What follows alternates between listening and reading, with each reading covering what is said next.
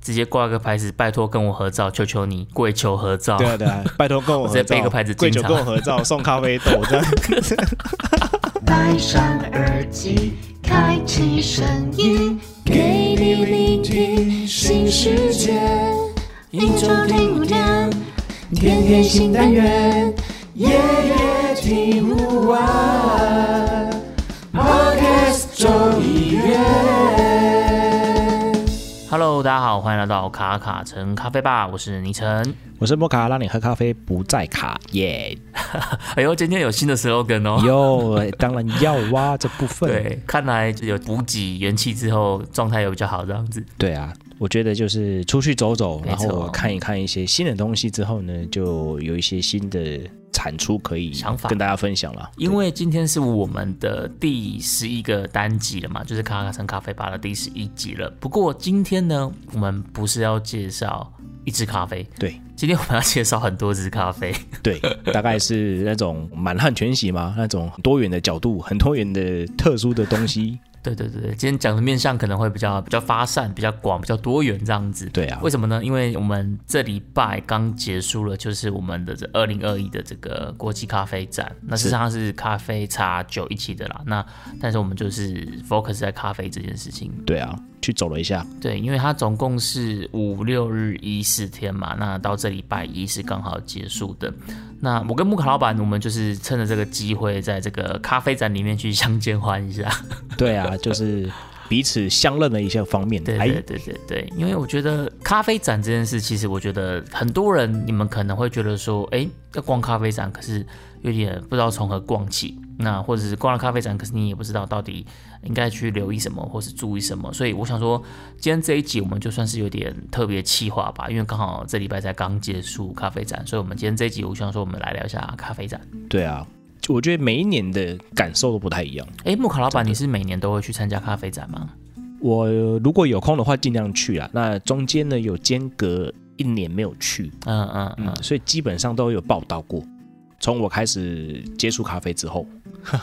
那像今年的咖啡展，你有没有觉得有没有什么比较不一样的亮点或者是收获可以跟大家分享一下的？今年啊，我觉得蛮蛮有趣的。怎么说对，真的蛮有趣的，就是有几个有几个角度，就是当然去看咖啡展，你一定会看到很多器材嘛，嗯很对多咖啡嘛，很多美女嘛，然后很多器材嘛。哦，哎，我跟器材都连连续讲两次是吗？因为讲到美女就忽然哇哦，这样对，讲到美女就跳针，真的，我一直在看好咖，好咖，对啊，好咖好人，你喜欢看咖就对了啦。不是那个不是台语的咖哦，是好哦的咖啡的咖。哎哦，我小时候注意女生都先看哪里，先看 脚。对啊，我觉得今年有蛮特别的一些地方啊，就是跟过往来说，嗯其实应该是说它过往都有出现在咖啡展，例如说像台湾咖啡，对啊、每年都有一区是在讲台湾咖啡的。是的，不过今年我觉得就是整体上面来说，因为我们台湾咖啡现在一直发展到现在也是蛮有一些时间的了。那对，我觉得今年在整个台湾咖啡的这个产业链来说，好了，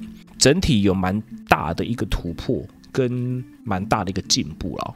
对啊，喝起来的感受度上面，我们上一集刚好就是在聊这个台湾咖啡嘛，我觉得确实这几年开台湾咖啡是是台湾咖啡有一种崛起的这种感觉，有点虽然说现在讲台湾咖啡元年好像怪怪的啦，可是真的好像有一点点这种新高度的这种感觉，台湾咖啡新高度这样子。对啊，就是那种那种平均的质感往上在前进了很大一步。因为我真的觉得嗯，今年在喝台湾咖啡的时候，那个品质，不管你是在呃我们在说的所谓的水果调性也好，或者是后置处理也好，对，整体上面呢都有蛮大的一个进步。然后尾韵上面的表现呢，也不会像过往一样，可能喝起来有点太干，或者是说太多的坚果调性。那今年的这个整个的尾韵的呢，我个人觉得它有一些很好的表现，例如说像是我们吃完那个金沙巧克力之后，整果的香气，嗯对这种的对这种的风味呢，也渐渐的都是在一直在往前走。呃，我们如果说量没有办法到那么大的时候呢，我觉得对，整体的品质拉起来，风味拉起来。那我想这样的风味来定价的时候呢，也会对于整体的产业链或是农民来说会比较有优势了。对对对，因为我们在上一集的时候，其实我们聊了蛮多的台湾咖啡这件事情，所以对啊，对于台湾咖啡，如果大家有兴趣的话，也可以再听一下我们的上一集，就是卡卡城咖啡吧的第四个单集。对对那莫卡讲到台湾咖啡。其实这一次在咖啡展里面，我有特别的去跟我们台湾的咖啡王子，就是方正伦，我有去跟他聊天一下这样子。是然后可能就是也跟他聊了一下，比如说，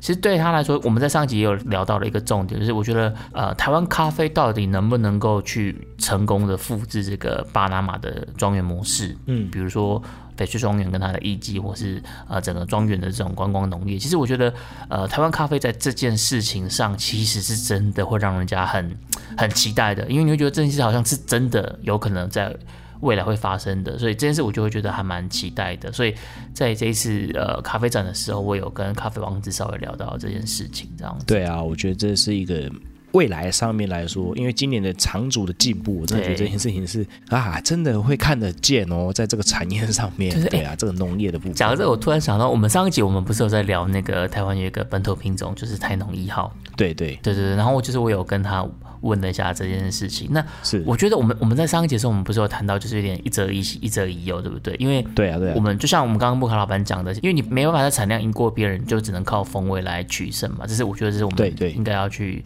琢磨的。发但展不过的是对，听起来台农一号它好像就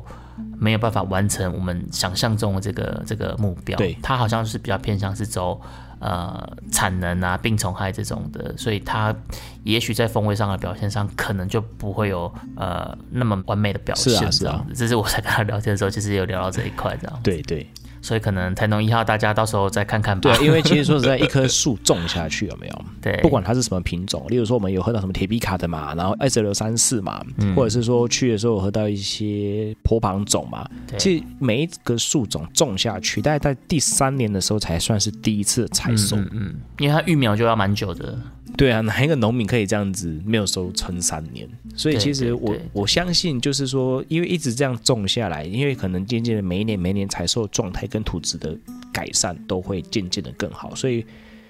嗯，一直一起一直以游啦。那当然是期待我们这个台湾这个咖啡可以更更多水果调性的产线啦，对这样才可以对对把这个单价溢出来嘛，然后就有可能好跟巴拿马这样子的状态是的，是有一些类似的，没错。对啊，前人种树，后人乘凉啦，就是可能在对啊，对啊，这对啊个农业的规模啊，或者这种经济模式，希望是都是越来越好啊这样。是的，是的，我觉得这是一个努力的方向了。对，啊所以除了台湾豆的部分，那木卡老板还有其他想要分享的地方？我觉得今年，因为我今年去，我大概就看几个面向。那嗯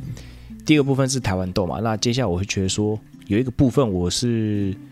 呃有一些原本去的时候我就已经想起来，或者是说我觉得啊，那可能今年会产生的状态，就是说嗯风味上面的状态。对，例如说，可能我们在平常就很没比较常见那些豆子。对哦以前啊，以前我们去到展场的时候，我我们现在我们去到展场的时候，可能是哇，各种豆子、各种产区、嗯各种的都会跑出来，对，都会跑出来。然后可能是很多那种你可能比较没有看过的嗯，豆种，他们也会在这个时候都跑出来去做一些推广跟行销。但是我觉得今年比较有趣的事情是，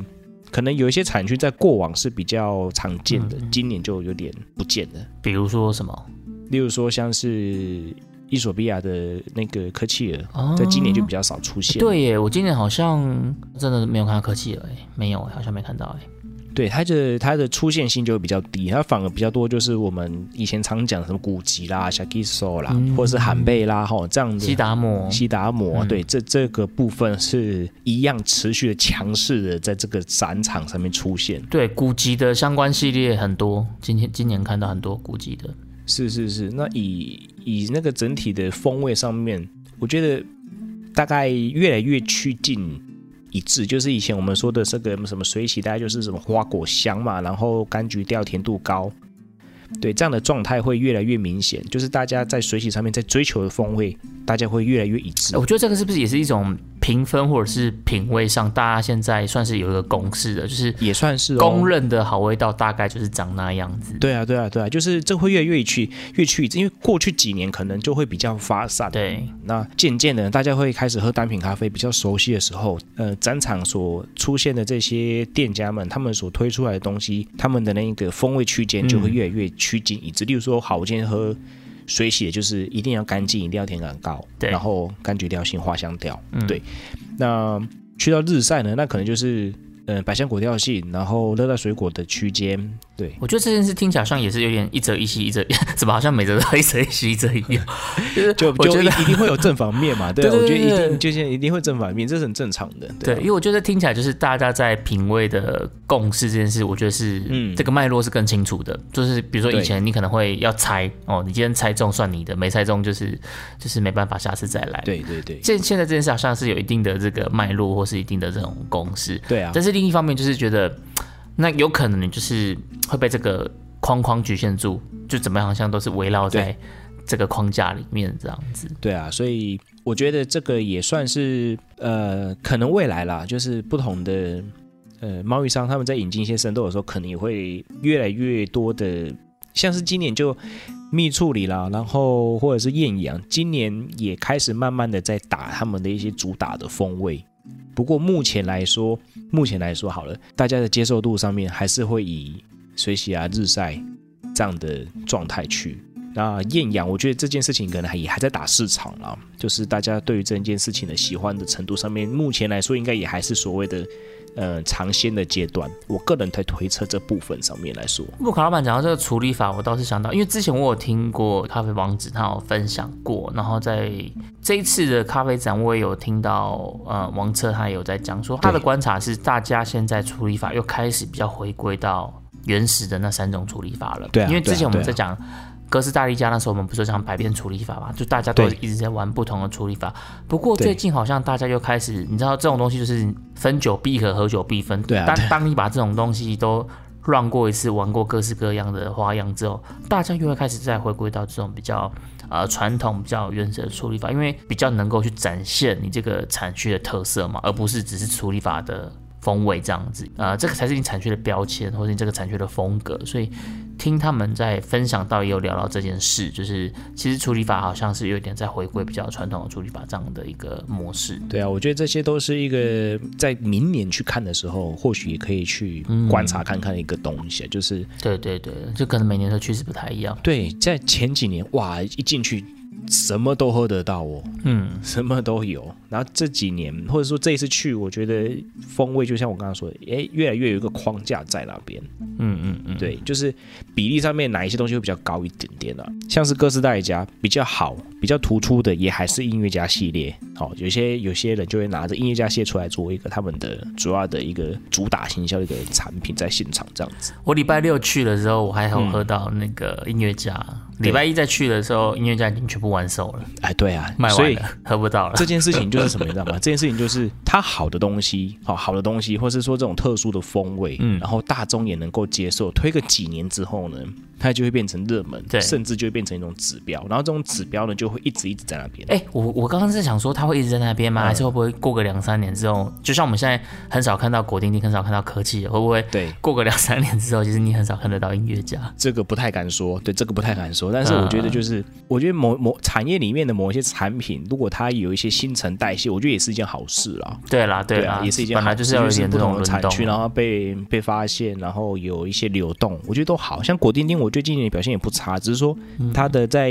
被人家引进到台湾，然后到市场里面的状态，可能就没有像过去这么的那么的有名这样子。哎、会不会是刚好是那个货运塞港，所以你现在看得到的豆子基本上就是那几种，这也是有可就能的，一阵一阵的这样子。对对，这也是有可能的对不啊，对？因为现在刚好进来都是古籍啊，你看到就全部都是古籍 啊。对啊对啊，因为贸易嘛，总有是有我们不知道的东西在那 对边， 对啊是啊，对啊，所以在不管是处理法啦，或者是这种风味喜好上，所以呃，木卡老板他观察到这个趋势，就是在风味是比较趋向一致化的。哎，我觉得这个这一点蛮特别的，对啊这个发现到这个这件事情蛮有趣就的。是大家会渐渐的啊，知道什么是好的味道，嗯嗯，我觉得这是非常非常非常好的一件事情，就是对于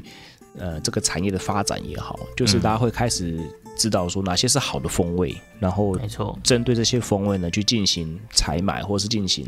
呃品尝。我觉得这件事情是非常非常正向的，对，非常非常正向的。那我除了这一个产区之外呢，我觉得还有另外一个东西，我也是蛮蛮特别的。嗯，每一年哦，我我要这样讲，每一年每一年去看，有些人会说，哎，生豆比较多，嗯有些人会说，嗯，烘豆机很多；有些人会说，啊，今年去很多很多那种咖啡机。哎对 OK，好，每一年都有每一年不同的比例上面来说，可能今年就是比较多生豆商来参展，嗯，好，比较多那种烘焙业者，好，做机器的烘焙业者来参展。那像今年我们对去，我们有看见那个，其实我们场地是被缩小的，场地是缩小的对，今天场地比较小，哦，是哦，摊位也缩小，真的，因为以前是拉的更多的。我有去特别跑去最边边看，它其实是把一些空间是隔起来，不摆摊位的。嗯哼哼哼，对，我觉得这是因为疫情的关系啊，就是说它把这个整体的容流的限制是有做一些管理嗯的哦，透过一些方法，然后他们就缩进一些空间，然后就可以在这个空间，他们就会发现，所以其实我我在看场地图的时候，我就发现，哎，有缩啦，产就是让厂商进驻的空间也变少了。嗯对，所以呃，这是第一个，就是厂呃厂商的部分是有一些不一样的展现。那我觉得今年可以有一些蛮特别的地方，是说这个家用器材，对，啊，我们说这个家用器材的部分，例如说那种各式的手摇、手摇的磨豆机变多了，呃，对，像那个 Easy Presso 那边也是人超多的，对，或者是说。大家针对于这种手摇磨豆机的认识度嗯，哦是有提升的，也是有提升的哦。因为以前去可能都会看到很多电动的磨豆机，对对对对对对，但是对电动的磨豆机，我们换个角度来想，如果他把它摆在办公室，对那如果主管经过看到，太高调，对，啊你说对了，太高调直，接放在你的办公桌上，这样很明对显，，太高调，就是说你是来上班还是来喝对咖啡？对对对对那奇怪了，我今天如果是做一个业务工作，我你过来，我冲一杯咖啡给你，我们不是很好吗，是啊对不是对啊， ？OK，但是你要放在会议室啊，或是你要放在这个茶水间啊，不能放在你的办公桌，对对 对对对对对对，就是变成说太高调，所以呢，这种的手摇的磨豆机来说，嗯不管你是在家里面，它也很省空间，因为它就是对一没个错东西而已，就是可能是大概是一一瓶保特瓶这种大小的东西，一罐贝纳颂成的差不多，哎、差不多，对，差不多，对，嗯那就变成说这样的东西呢，在这几年市场有打开。我就发现好多人挤在这个手摇的磨豆机前面，或者是他们去看器材的时候呢，哇，这种的手摇器材很多人。然后呢，对我去到一些展区，就说哈绿或者是什么那种在卖器材滤纸的，没也错挤了一堆人。对，因为我今年我有买绿植，我买绿植结账还在那边排队排一下下。对，就会忽然间发现，就是大家开始在家里面煮咖啡的啊这种的状态。是的说实在的，我个人认为是渐渐的越来越普及有一个发展，对，或者是越普及，就是以前喝茶去茶艺馆嘛，对不对？它是。呃，带咖啡，然后去茶艺馆，然后大家，哎，我今天带个什么得必来啊，大家喝，然后大家聊天。但是咖啡也渐渐的从咖啡馆开始往居家的方向去了。变成是居家咖啡了，是的，是的，是的。其实这个议题在大概两年前，哦，在两年前日本就发生了，哦，是哦。而且日本的现对日本的现场发生已经是三年前的事情了。我原本以为是不是后疫情时代的影响，其实不是哦，就是日本人，好、日本那时候没有疫情啊，对不对？那他们喝咖啡文化也是很盛行哦，但是他们有发现，渐渐的绿杯也卖得很好，手冲壶也卖得很好，大家开始是追求在家里做这些事情，对，，大家开始追求在居家的时候也可以有一种这样子喝咖啡的方式。可能也是一种仪式感啦。对对对，就是这件事情更多的生活化在这个居家里面。对啊，这是一个我我我发现一个蛮特别的现象。对，我觉得这个这个现象的确也是现在正在进行式的，就是从呃，我就我觉得其实可能你不用到咖啡展，你可能光看你周遭的朋友，你可能都会发现，诶，开始在家里手冲咖啡，嗯开始在家里呃手磨咖啡的这种比例，其实人数其实也是越来越高的。我觉得这可能也许大家从自己周遭日常生活也可以观察到这个现象是。啊，我觉得这个家用器材的一些曝光是真的是有一些展望啊。那我觉得今年我觉得蛮，我还看那个东西是我很惊艳的。是什么？ 去年我就有发现了，就是一些自动化的器材。嗯不管是烘焙机也好，或者是一些家用器材那种全自动性的那种的美式咖啡机哈，那越越煮越好喝，或者是越越来越智能化对，或者是说那种呃半自动意式机哈，专门在做 espresso 的，然后做拿铁的那种的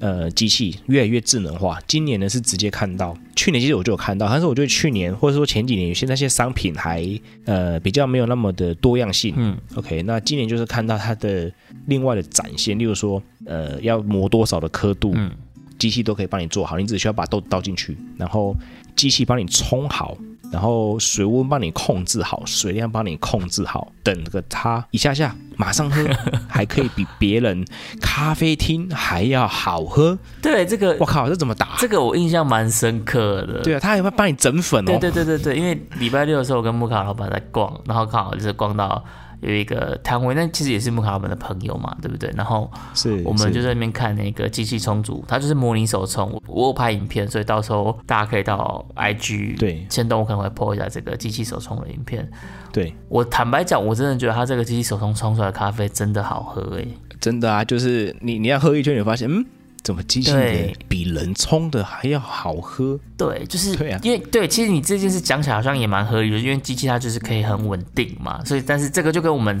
对啊第一次听到我们的这个世界棋王下棋输给阿法狗的这种感觉，有没有？就觉得哎、啊人类然后努力的辛苦了这么久，然后可能就是对这个机器一出来就马上瞬间对啊，又、又被打败这种感觉，这种心情有点有点复杂，就是觉得哎、对对对，它是机器，它可能真的冲的比人好吗？结果一喝就是、对哎啊真的还蛮不错的， 对啊，就这件事我觉得也让我印象蛮深刻的。你你还记得我们其实是喝了一大圈，对不对？然后一大对圈之后，我跟你说，哎，我我想去看一下我那个一个朋友，他们有有去展示一个东西，是对，然后我只是想说去喝一下豆子，也没想到他们是真的那种自动咖啡机上在那边冲，然后对自动就对对算了，对对还有一点智慧，对，它可以设各种不同的参数。对啊，然后在那边甩粉，哇，把那个粉铺平，我说哇靠，这是怎么回事啊？ 对，我觉得这个机器很酷，就是他们它是用预录的方式，比如说。你可以在这个机台里面，你就可以学，比如说，呃，举我现在举例，我不是说真的，我举例啊、呃，比如说你现在想要吴哲林配方，对，假设吴哲林有帮他录的话，你就可以选你这个吴哲林的配方，对对那你可以选我今天要选王策的配方，那机器就是用王策的手法来帮你冲，那当然它应该是没有吴哲林跟王策的这个手法啦，可是它就是它没有找了一些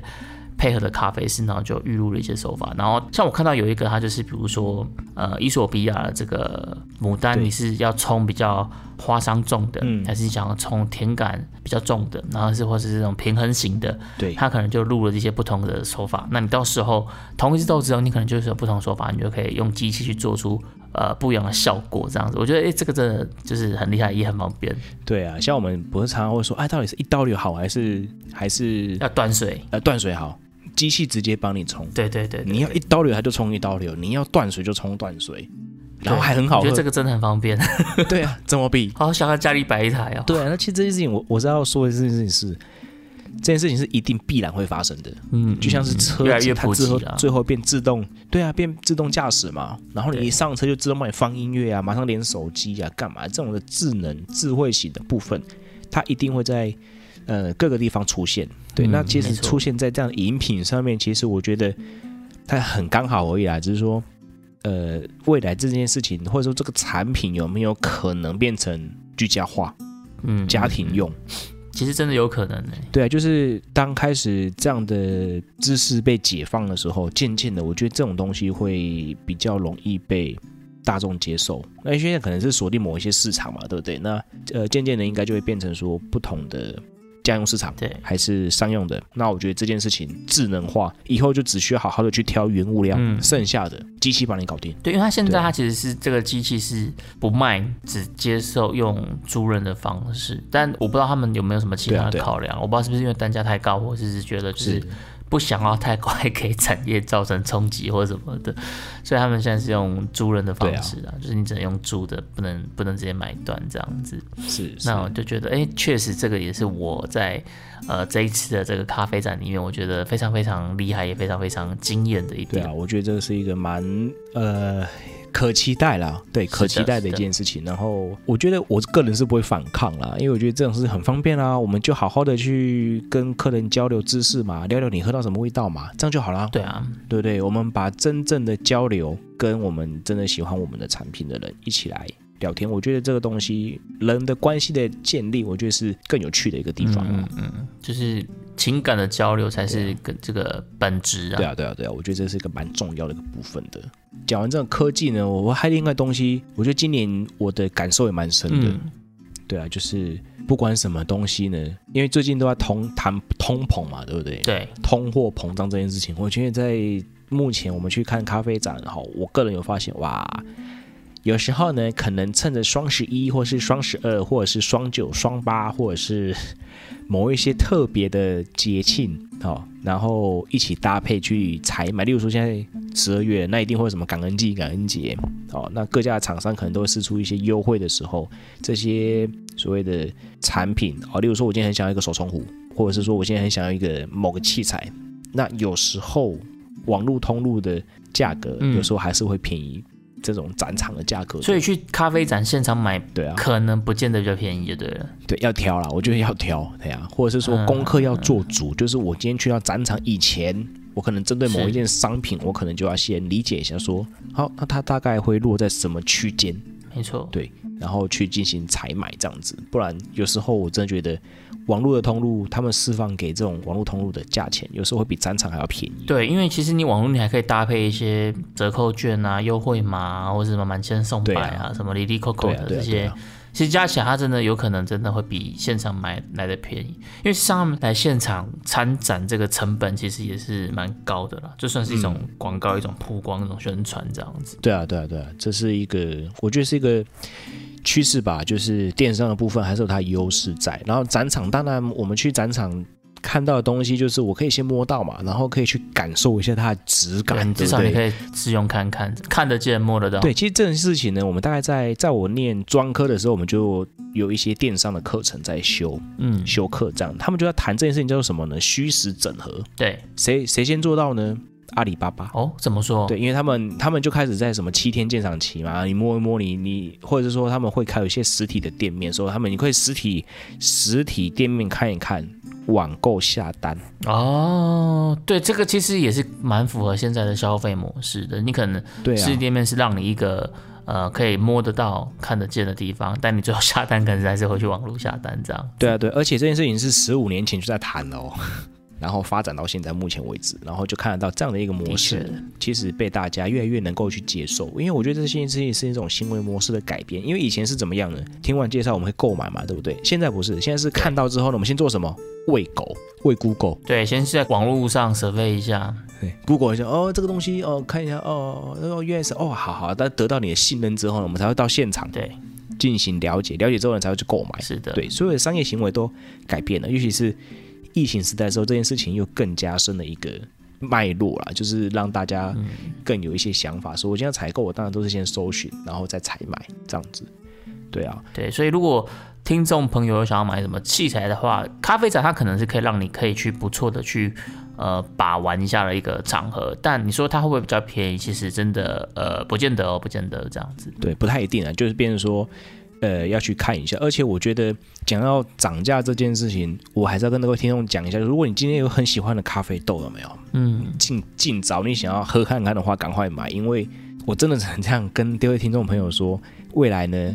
不管这件事情。呃，器材也好，还是咖啡豆也好，一定都还会再往上走一波的价钱。是因为通膨吗？呃，再来是产地的问题啊，像是肯雅，今年应该就会有发现，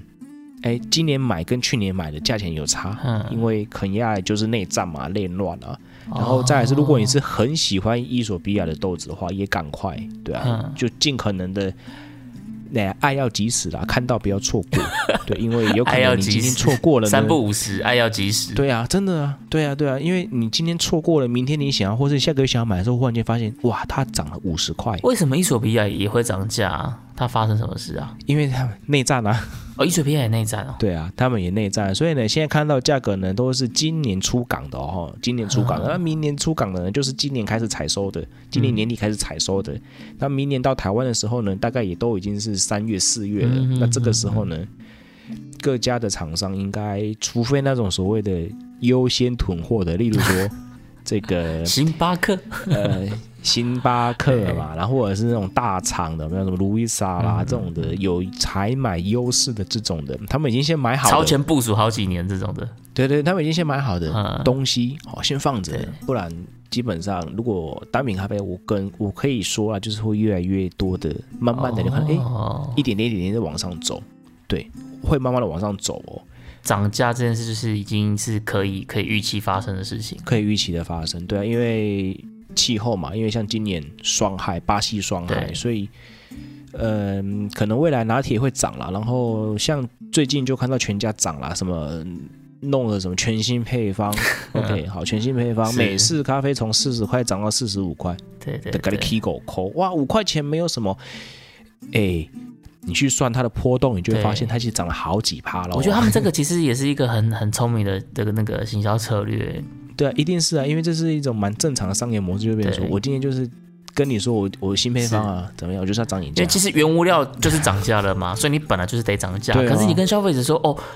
老板撑不住了，因为原物料上涨对五啊趴，我们也必须跟得上。对啊消费者看到就就 K 堵了呐。可是下面就说干我屁事哦！嘿对但是你今天换个给说法你你被你被给 我对，然后你今天你今天像你换个说法，你跟他说，哎，不是，我们今天是全新感受、全新配方，那因为配方升级，所以价对位就全新跟着配方升级。对，那他也不对提对对对价价钱变贵，只是他只提配方升级这件事。那消费者其实相对就对哎买单哦，你就觉得哎好像可以哦，因为你好像用料更对啊好了嘛，我就买单。对，喝起来像哇，有被尊荣的感觉，升级升对对对级对，喝起来升级，这个让我想到那个对啊就是朝例如三说暮四那个成语的故事，啊是是是，没有错。对啊，换个 就是说法而已啊，啦。我对换个说法，就是我们今天诉求是升级，对我们今天诉求是升级这样子。对，而且他也没有骗对啊人啊，他真的就是有换配方啊。对啊，对啊，对啊，对啊，他就是这样子嘛。然后我觉得这个就是，呃，一个未来可能会看见嗯的，嗯或者是说各位在买豆子也会发现，就是真的爱要及时啦，对啊，尽可能三不五对十，爱要及时对。啊对啊，不然你就会三不五十哈，五十块就会 b o k 啊，对啊，从口袋溜出去这样子，一杯一杯的这哎样呀，这这哎呀，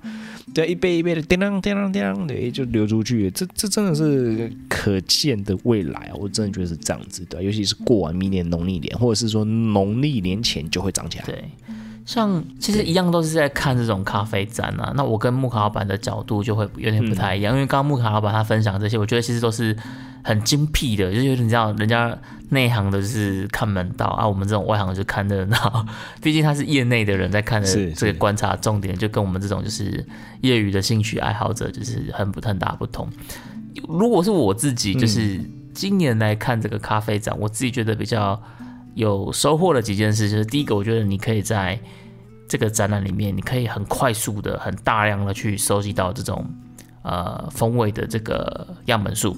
对，这很重要。对，因为你可以一次喝很多咖啡嘛，你平常你要自己买这样半磅半磅的两百克两百克的，你这样你要买多少咖啡呀、啊你你这样我一我比如说我今天一次可能可以喝个二十种咖啡，可是你对啊要一次买二十支豆子回来，我觉得这个这个哇消耗量就会就会很大，对你就压可以让压你力喝山很大，久压力这样山子大是。对对对对，所以我觉得透过一个咖啡展，那你可以很快速的去建立你的这个感官风味，我觉得这是呃来咖啡展对我来讲是一个很大的收获。像我这一次我就喝到了一些平常我可能不太会去喝的，比如说像夏威夷的咖啡豆，我之前都没喝过。对，海岛那豆这次喝了，哎、我我对我觉得还不错哎、其实我我原本想象中可能不会是我喜欢的，但是我喝了之后发现还不错。那当然它也是有分那个不同烘焙程度啦。是那我我就调比较浅的，就觉得也还蛮喜欢的。是然后像曼特宁，曼特宁其实它平常也不太会是我会去喝的豆子，可是因为我们之前有聊过曼特宁这一集嘛，所以我其实对还是会很想要去。常好常奇看一下这个曼特林的风味。对，因为之前有喝过，可是你已经有点忘记那个那个那个标签长怎么样了。对那透过这样子你，而且你又可以马上比较，你可以马上喝一支浅焙的，喝一支中焙的，然后再喝一下这个曼特宁，你就可以很对啊快的去感受到它这个、这个风味系统的差异。所以像我这一次，我也就是有在特别去喝了一下这个曼特宁，那再次的确认它不是我喜欢的风味，就哎呦啊，啊好重疾哦，这对，样整个哎不呜对对对对，我觉得有一件事很重要，是因为你不确定你之前喝到的曼特宁是不是正确的曼特宁，对因为有时候可能是比如说是烘焙啊，或是它重组其实就是已经糟精体了，对，那至少我今天我在我觉得是不错的店家里面，它这个风味都是合理的、正常的，然后也也没有过萃或什么的对。那它就是很很忠实的去呈现出它这个豆子的风味。那我觉得这件事就是你可以在咖啡展就是很明确的感受到这件事情。对啊，然后我还有喝到哦，对，像之前我们在讲伊索比亚的时候，嗯也有讲到说，其实呃早期它有烘中焙的，对不对？对而且我之前喝到的中焙的伊索比亚，我也觉得不好喝。对，但是我这一次我有喝到一个中焙的艺术标，我觉得哎、嘿好喝，是它真的就是把这个甜感做的很足很明显。嗯对对对对对。然后因为中培通常我会不喜欢之后，就是它的这个坚果掉之后就会变得有点，它没有那种甘甜的那种，或是我我自己觉得有点偏苦涩，它不知道真的苦涩，可是我就觉得偏苦涩，然后有点这种焦味、燥味这种，我就是不喜欢那些那些那些风味这样子。嗯嗯嗯呃，我这一次有喝到一支呃中培的伊索比亚，然后它对就是我觉得它那个酸。甜，它的酸就是淡淡的酸而已，但是那个甜感表现很好。我才知道哦，原来这个中培好喝的味道应该是长怎么样。对啊这个对啊也是我在这一次的咖啡展喝到的。是然后比如像像花莲咖啡，我之前也没有喝过，对这次也有喝到了花莲咖啡这样子。那台湾咖啡很多支啊，就是阿里山呐、然后就是那个卓武山，然后不同庄园对周对竹园，就是在整个中部地区的很多庄园我都有喝到这样子。对。哦，还有一个很特别，嗯我这次喝到了猫屎咖啡了。哎呀，真的喝到了对哦，然后就嗯，对，而哎且它有标榜是那个野生的麝香猫。对可是你有没有发现，嗯，我我觉得啦，我觉得啦，它就是给我的感觉就像像是一只酸甜平衡做好的中南美洲的豆子那哎种对感对觉。对对对，我对对对就是对不对，要它给我的错感觉就就是是这这样样，就是就是它它没有印尼豆的那一种，就是很生培的那种，或是很很很很香料的这种这种调性，很木质的这种对调性，它就是酸甜平衡，然后。喝起来好像你会觉得可能是顶多中培这种感觉而已，对对对，那有一点点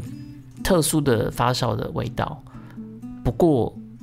它还是不会是我觉得 很特别、对就是很惊变成艳说的一只豆子嗯这样就子。就其实你喝习惯浅焙的，或者是说这样浅中焙的这样的味觉的感受的话，对于中焙的对，除非它真的做的很 juicy，或者是说做的甜感有出来，或者是说它的层次有拉出来一些些，不然其是实是是是是，对于像你就很明显啊，我不喜欢。对我我我得觉得会不会是那个时代，因为刚好就是比较偏向第二波咖啡浪潮，或是大家都是比较煮塞风去煮曼特宁这种，所以当你都喝喝了很多这种塞风煮的曼特宁之后，你突然喝到一支这种猫屎咖啡，你会觉得哎、很特别，忽然间很比较惊多艳这样层次啦。对啊，对对对啊对对在那这也个是年有代一啦些，但是也是有一些他们的脉络影响之下，对对对，因为你在那个年代喝到这样子，我觉得可能确实是蛮特别。可是你放到现在来喝，其实就是其实我就觉得蛮多豆子都可以有做到这样子的一个一个水准。对这啊，样你还记得我说那个印尼豆，只要把它做的很很伊索比亚，对不对然对后哎对对，你就对无敌了，没你就可以错讲就无敌了， 对啊，对，就是就有类似一点这种感觉。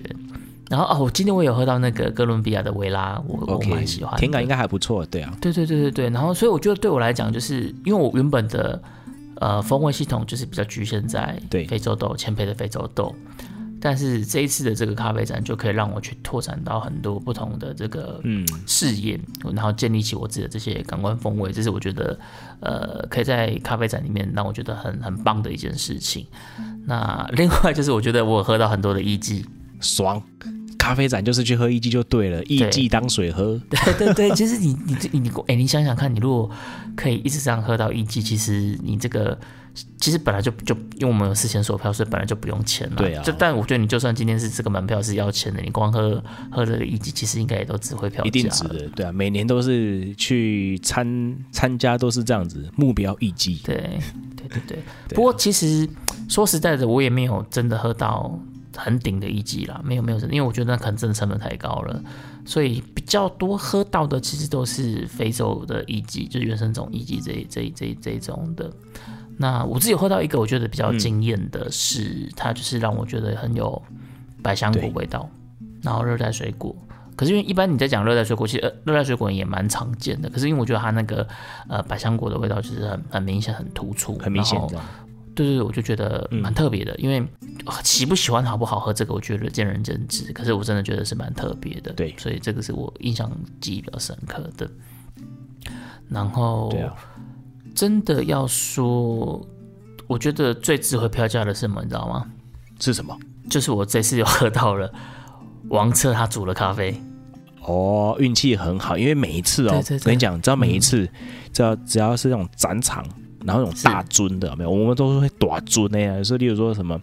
呃冠军武的则啊、林，武则林啊，对，王策或者是也或者是在自媒体里面哦，可能哦有几个 KOL 是 KOL，OK、好，嗯这种比较出名的。OK，只要站上去，我跟你讲，前面至少几个五六十个人没问题。直哎接群聚。我跟你讲，我也是经过一番努努力，我才喝到，你知道吗？ 因为他他总共冲了四轮的咖啡，嗯对然后他因为他他你冲出来就是一定不可能让每个人都喝到嘛，他说他就是一轮一轮冲，然后他一边讲解对啊一对啊边对啊冲煮这样子。我真的是我是排到最后对对对第四轮的最后几杯我才喝到，我是我在那边整整站了一个小时，我想说会不会到最后真的还是没喝到。 幸好哇，最后那是有喝皇天到不负啦苦心人，对对对对，这是一个励志的故事。对啊，真是一个励志的故事。为了喝一杯咖啡， 对，这但然当然听他讲他的这个充足也是也是收获很多啦，就是事实上对不只是在排队，因为他是边充足边边讲学边讲解边教学这样，所以当然这一个小时的的学习还是也是很值得的啦。因为像他这次他就有特别，他他这次他在我在听他的充足啊，我觉得其实他有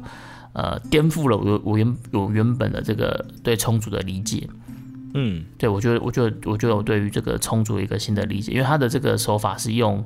细粉快冲这样的一个手法，所以它的刻度其实是磨得比一般的手冲刻度来的细的。是对，因为他的这个原则，他其实他在分享的时候，他有讲到说，他觉得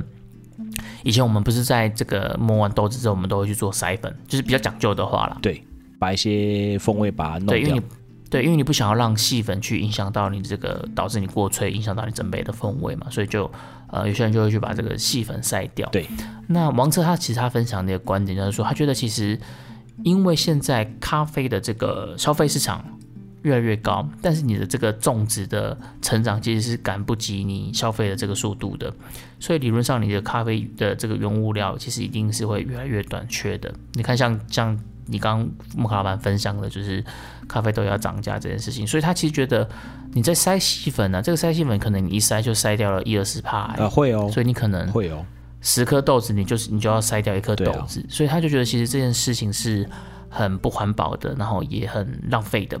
所以对他在这个原则之下，他就去调整了他的这个充足的想法。他说他以前他都他也都是会筛细粉，把这个细粉筛掉，但他现在他不筛了。嗯，就从可是不筛，你就是会影影响到这个充足过萃这件事情嘛，所以他现在的做法就是，他把整体的研磨度都调细了，让它比较去接近细粉。对对，然后你再去调整你其他这些充足参数，比如说时间啊、呃水温啊，然后你的这些呃充足的流程啊、方式啊，就是我整体的充足的萃取的率可萃取率可能是接近的，但是我我是用比较细的粉去做萃取。哎，我觉得他这个想法其实很好哎、很特别欸、就它的萃取的观念是非常非常完整的，所以它是啊，就可以是啊针。是啊对一个食材，然后去做出调整。其实我觉得这个都是，呃，真的就是高手中的高手啦，就是说他们会因应食材而去做变化。真正的厉害的厨师就是你，你走到哪里，只要有锅、有炉、有锅铲、有食物，对，他就把你弄一桌好菜。是的，对我觉得这种对，而且他可能就是会这样取子当地的食材。是啊是啊是啊，就是那种东西是活用的。对啊，因为我会对于这件事我的感受特别强烈的原因，就是因为我最近我就在想说要不要买一个筛粉 器，啊哈哈哈哈，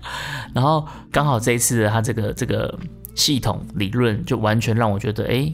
让我有一种当头棒喝的感觉，你突然觉得别有一番洞天，开启了我一个新的视视野这种感觉啦。另有一番对对洞对对天对，而且因为我之前一直在想，就是因为我之前的做法，我是把颗粒度磨得比较粗，但是我温度做的是比比较较高。高，嗯，对，但我现在我就突然觉得，哎、那我所以我现在其实我就是可以把颗粒度、研磨度调细，然后磨细但一是我点嗯可能把水温降低。对对对，那我可能就可以去呃减少细粉的这件事的影响。我就觉得，哎、这个我就觉得很有趣，我就很想要赶快来来尝试一下这种不同的充足的系统，这样子。对啊，你看站一个小时学到，对，很珍贵的啦哦。我这一次事实上不止一个小时，因为它有一个小时的讲座，然后一个小时的充足，所以哇这一次我总共花了两个小时但在是听但王是哲其做实分享。 OK 啊，因为他们那种他们其实无事不出门的，你知道吗？就是是是是，对啊，是是那你去你就可以看到哇，真的他们在系统化里面所说到的训练，然后怎么样应用在呃重组上面的时候，其实我觉得很值得。就是说，如果你看哦，你你住台北嘛，然后我住屏东，哇，你看我上去一趟是多少，然后你直接在北部的话，其实这样的一整个的优势就可以整个凸显出对，来。没错。对啊，就是在所以展我就里觉面，得我觉得就很好啊，对啊，就很赚。所以我觉超得赚大家去咖啡展之前，其实你应该可以先事先查好一些资讯，比如说你有没有你想要听的咖啡师的分享，那他的时段是什么时段，你可能就可以先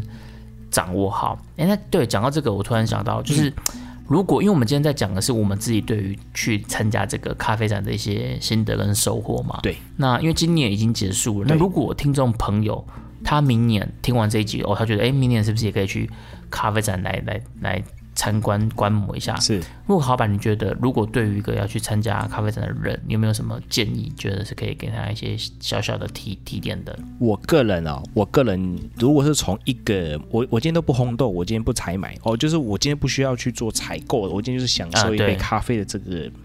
你比较纯是听众或者说我们喜了解咖啡这个的状态来说的话，我真的会建议第一件事情吃饱一 点，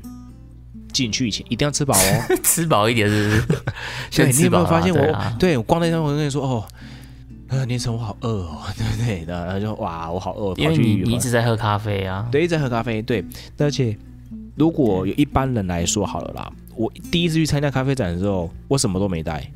我只带了一瓶水，嗯，然后就进去了，然后从十点对进去到下午六点才出来，我快死掉了。哦，你那么久哦，对啊，你你直接待好待满，他就他就从十点开到六点而已、啊，然你后这我就完待好全待满啊完全了，待好待满。那时候就是，我就每一摊都去喝，每一摊我都喝，每一支我都不放过。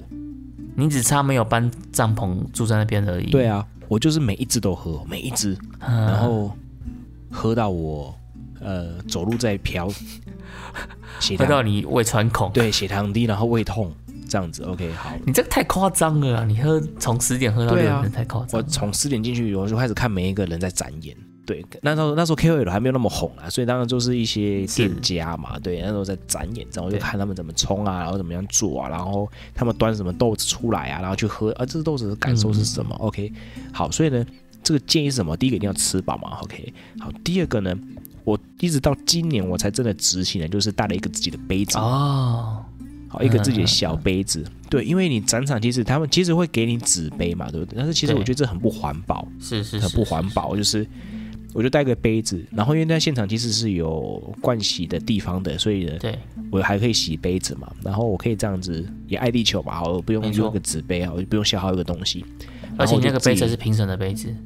呃，对，一一一个一个漂亮的小杯子这样对，子，嚣我就去张，对， 没有啦，那我就觉得奇怪，为什么大家一直在看这样子？我看，哎呦，对，还是个贫贱贫贱的杯子这对样。对对，对啊，那一个小杯子，然后就是一个自己的玻璃杯也好，然后去买一条正带，就是挂在脖子上到处晃，有没有？哇，啊你就哇，整个的气质就不一样，这样子。对，这是一个建议哦，对对就带一个自己的杯子，吃饱来，然后带杯子。第三个呢，第三个我觉得就是，我觉得咖啡你再怎么能喝，你也喝不多啦。对你，懂我意思吗？就是我今天再怎么能喝，它一点一小杯一小杯一小杯有没有？我随随便便你也喝，我今天如果喝二十坛，那随便也变成一大一大杯。是是是，对，那个量会变成一大杯啊。那如果今天耐受度不好的，我其实平常喝一杯美式的这种的咖啡，我就觉得一天就够了，对不对？那你去是咖啡展没错绝对超过那一杯，甚至是三杯。真的真的，对，那个累积量可能是三倍哦。所以我今年就直接拿了一个保温瓶，嘿，对，就是看不到内容物的啊。对对对，然后我就喝完之后呢，感受一下那种咖啡在我嘴巴里面的风味之后，跟感受之嗯后，我就、我就把它吐掉了。啊我以为你是带保温瓶要外带嘞，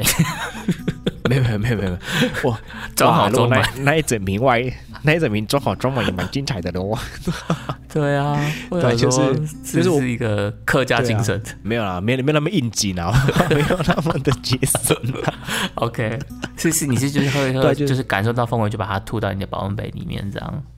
对对对，而且一定要把它遮起来嘛，对，因为不对要对，被人不家然看到不说好啊意思啊，不我，好意思，对啊，不好意思啊，哎对，对于店家也不好意思，然后跟你经过的帅哥美女也会不好意是思啊是，哇是嘿是，管那哥哥啊那吼不好看，看对不到里。好面啦。看 对对对，那你今天如果戴透明的就不一样啦。哦，对那对没就有看得没有人到啦尺度那么高吧？ 都啊， 哎，我不晓得啦，对，这就听大家，你带一个比较大的瓶子哦，就是看不到里面的，你喝完就把你感受完就把它吐掉，因为我每一年都想，但是我每一年都没有做，那就唯独今年我这样做，之后我发现哇，舒服很多哎、哎、我觉得这个建议很专业，很内行哎，一般人根本不会想到这啊样一定做。一要般人去其实就想说我要我要拼命喝咖啡这样子，但是没有，你已经是对啊，拼命喝咖啡的下一个境界就是你要怎么样喝很多咖啡，可是又不会对对身体造成太大的负担。对啊，你看哦，如果我今天是我今天从西部上去，对，如果今天从东部上去是台东的话，你看这一趟车多累啊，对啊，对啊，那你你去现场一堆艺妓嘛，你不喝个痛快。你不喝嗯个就觉得痛很快，可惜然后喝到一半说：“哎呦，我还有好多件没有喝到，可是我喝不下了，太可惜了。嗯是对是，是就教大家这件事情，就是你可以买一个比较大瓶的保温杯，嗯，装比较多，对不 对？吐比较多， 一直喝一直吐，一直喝一直吐。哇，这杯哇，这个一季这个产区好棒哦，但是不要吞哦，拜托嘿，你只要感受一下那嗯我种觉得一风季味在你嘴一巴季里，可以吞一下了，你就你就其他的不要吞了、啊你就留只只吞一季应该还可以。对对对，例如说看到那种比那种竞标型的一季吞，对对对对，B O P 这的种就吞直接了。第一关直接去啊。对对，别直接吞，对，直接吞，就是像你讲嗯的，就是哎、先研究一下场地图、场刊，对，看完之后直接冲，对，直接冲对。我觉得这是蛮，呃，蛮重要的一个地方，就是说要带这个保温瓶， OK，对啊。然后我觉得还有一件事情也是每年一定会发生的，每年一定发生，就是各位如果要去看展哦，因为其实这种锁票呢，每一个厂商都会放出非常多的免费的票，OK，对对，你在网络上基本上一定可以拿得到票了。对，十月份你基本上十月份就开始申请了哈，所以嗯赶快，你每一年呢不要，我很想去看，可是我都忘记，那你是就只好是花钱 喽。我看那个 PPT 咖啡版也是啊，就是一一对啊一一整排的商文，为什么？因为大家之前都不先锁票，然后到了咖啡展开始的时当候，天大家都在那边争票，那就、对啊就被删光光这样子。对啊，可怜呐、而且这件事我跟你讲，真的每年屡试不爽，一定都会发生。屡试不爽，每年只要对对对只对，要这个季节这四天一到，然后就看到哇开始，然后下面就有回复人说啊，反正当天一定这个一定很多人上来锁票的啊，对对对，屡试不对。爽，每年都看得到，嘿，每年的，对啊，就建议大家早对点我觉得，我觉得，拿票啊我觉得这个建议，我觉得没有，我觉得你，我觉得你这个建议要排第一点，这个，这个，这个最重要，真的事前记哦对得对先对手对表，对这个，这个比带带保温瓶更重要。对啊，先拿票，对啊，剩下的呢就是好好的执行刚才那几点哦。那你想要什么呢？就早点去看，对啊，甚至就像那个你先刚刚我讲到嘛，我们不要我们不要六日去啊，对，因为我对我像我的话，我就会觉得六日说去就，很因为有挤啊些时候你可能你没办法，你要上班或什么的啦。可是如果我可以的话，我觉得其实呃平日去的话，这个品质会好一点，因为。第一个，你人多，你要去喝到这个咖啡，我觉得就是比较你们挤来挤去、撞来撞去的，我觉得是就是比较麻烦。然后它的那个咖啡消耗速度也很快，因为喝的人太多了，这是第一点。那第二点，我觉得是因为就是人少的时候，你比较可是以啊跟那个店家做交流，因为你人多的时候，老板根本没有空理你啊。可是你今天人少的时候，像我礼拜一去的时候人比较少，我就可以跟对很多的咖啡师或是很多的这个对啊庄园的老板、跟他们聊天，跟他们请教。那我觉得其实这个过程其实是你可以去学习嗯进步最快的一个方法，所以我觉得可以的话啦，如果可以的话，我觉得平日去是一个还不错的选对项啊。，也比较好走啦。像我这次带一个箱子上去要装一些东西回来，卡来卡来卡去 的，你知道吗？人家踢来踢去的，还被呃瞪哦，是是是是波带波对，你会觉得不好对意啊，思带。个箱子冲他冲啥我啊，奇怪了。 对啊，然后 我就我就乡下人进大城嘛，不带点东西，不带个箱子上来。本来是想说可以多装一点生豆回去，对啊，没想到。到啊，算了，这个部分不讲了。 OK，那对，那我刚刚讲第一个，我就我觉得比较在意的是那个时间点啦。那第二个我觉得可以的，就是你要先查好你想看的那个品牌，它的厂商名字是什么。因为如果比如说你今天想要看的，因为你你你熟悉的，你可能知道它是它的品牌，啊对比如说你知道 Easy Presso，对可是你到了现场，你其实你你你你在看那个平面图的时候，它上面是不会写 Easy Presso，、哦这的确它会写的是它的公司行号的名字对。对对对， 对对对，然后加上有一些他们是会用联展的方式，哦，比如说你今天想要去喝周助园的，可是你在上面找不到你对找不到对周助园，因为它是跟其他的这个梅竹园它是梅跟竹对，园它是跟梅竹是园合并的，它是一些呃台湾咖啡一起一起联展的这一种，你可能就没有办法很快的找到你想要找。我记得 那一天我跟木卡老板，我们想要去找那对个啊奥利，因为那边就是也有展演，然后也据说就是会有高级的对啊艺伎嘛，吹然后我毛们就在那边找找不到啊。吹波啊，哎，可恶，算了，明年我们就好好汲取教训吧。我后来有去查，就是要他他要找那个情貌，对这个你看这个我们就不知道啊，你看你不知道你你现在对啊要看、可能就看不到啊，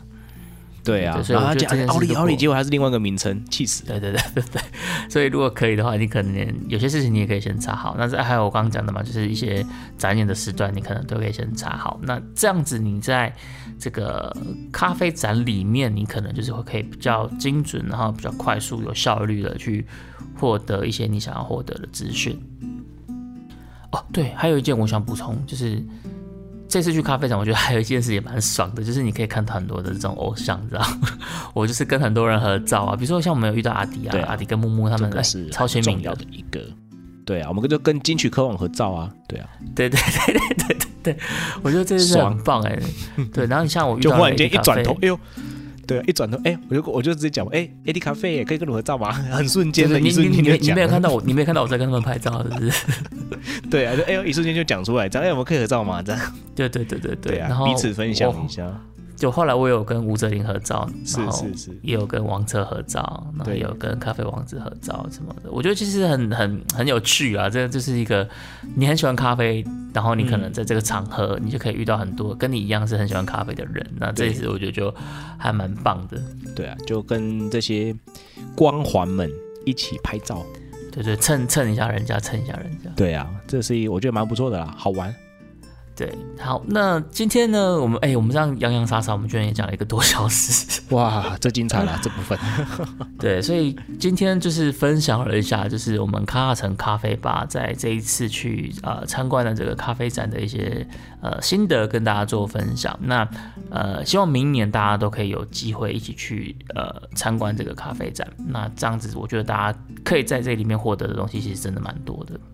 是啊，不然我们许愿好了啦，明年也有人找我们合照，哦。我跟你讲，如果哎， 明天有人找我合照，对我真的对会感动到痛哭流涕。我跟你说，直接没有，我们就玩一个任务有没有？如果我们继续做下去啊，哇靠，做到明年呢、 天啊！还是我们就是对直接对挂个牌子，拜托跟我合照，求求你，跪求合照。 对啊对啊，拜托跟我我直合接照，背一个牌子对进场， 跪酒跟我合照，送咖啡豆这样，这么可怜是不 是？ 对啊，多想拜托跟我被合照啊我们也是 podcast，对， 我们也是 podcast 界的好不好？podcast 界的咖啡巨星对耶，啦，好啦，今天我们这一集差不多就聊到这边。那希望这次提供的这是些的关于咖啡展资讯，你们也会喜欢。那我们啊，提醒一下，我们那个抽奖活动应该还没结束吧？在这个上上档的此时 还此没刻，还没，如果你听到了，就是欢迎可以来参加我们对这个抽奖活动。那你记得要去留上礼拜台湾咖啡的那一篇哦，不是留这一篇哦。OK，那对对对，对听到的朋友，不如用果你再听到最后的话，好不好？也算是你有一个回馈了啦，提醒您记得去抽奖。对啊，好，弹掉啊，那我们今天的卡卡城咖啡吧就到这边告一段落了。希望这样今天的内容大家也会喜欢。我们下周见，拜拜。 see you next time，明天请继续收听由叉叉 Y 跟削弱所主持的《大英帝国》，为你带来各种阴谋论的故事，我们下周见啦，拜拜拜